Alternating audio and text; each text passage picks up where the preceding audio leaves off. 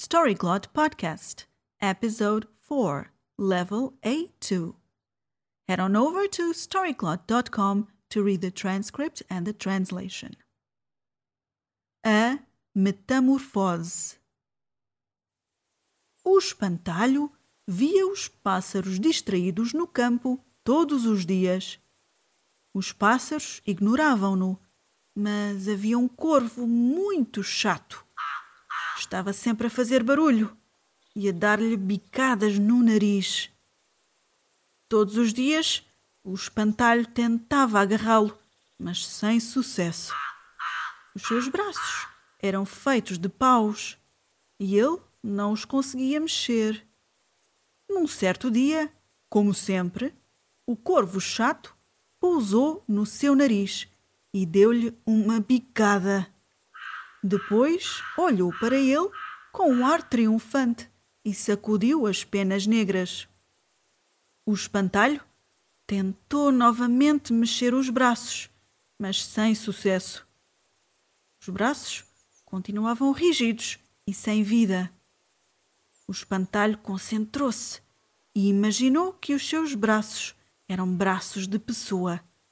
Imaginou que mexiam. Para seu espanto, os seus dedos mexeram um pouco. O espantalho concentrou-se ainda mais e conseguiu mexer um dos braços feito de paus. O corvo espantado não teve tempo de fugir antes de ser agarrado pelos dedos compridos do espantalho.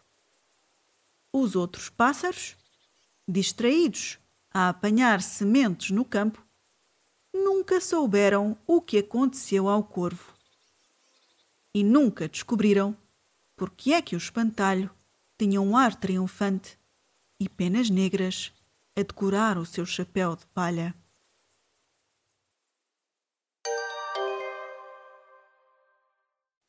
O espantalho via os pássaros distraídos no campo todos os dias. Os pássaros ignoravam-no, mas havia um corvo muito chato. Estava sempre a fazer barulho e a dar-lhe bicadas no nariz. Todos os dias o espantalho tentava agarrá-lo, mas sem sucesso.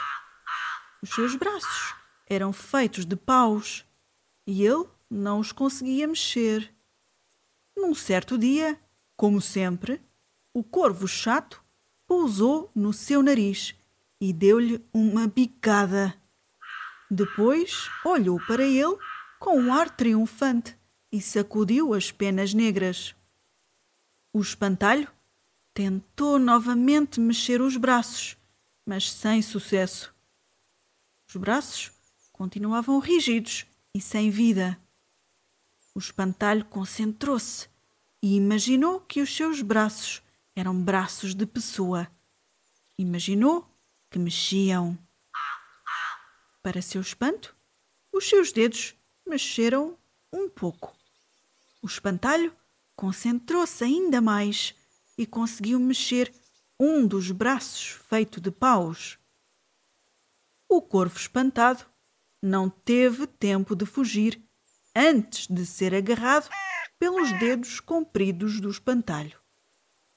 Os outros pássaros, distraídos a apanhar sementes no campo, nunca souberam o que aconteceu ao corvo. E nunca descobriram porque é que o espantalho tinha um ar triunfante e penas negras a decorar o seu chapéu de palha.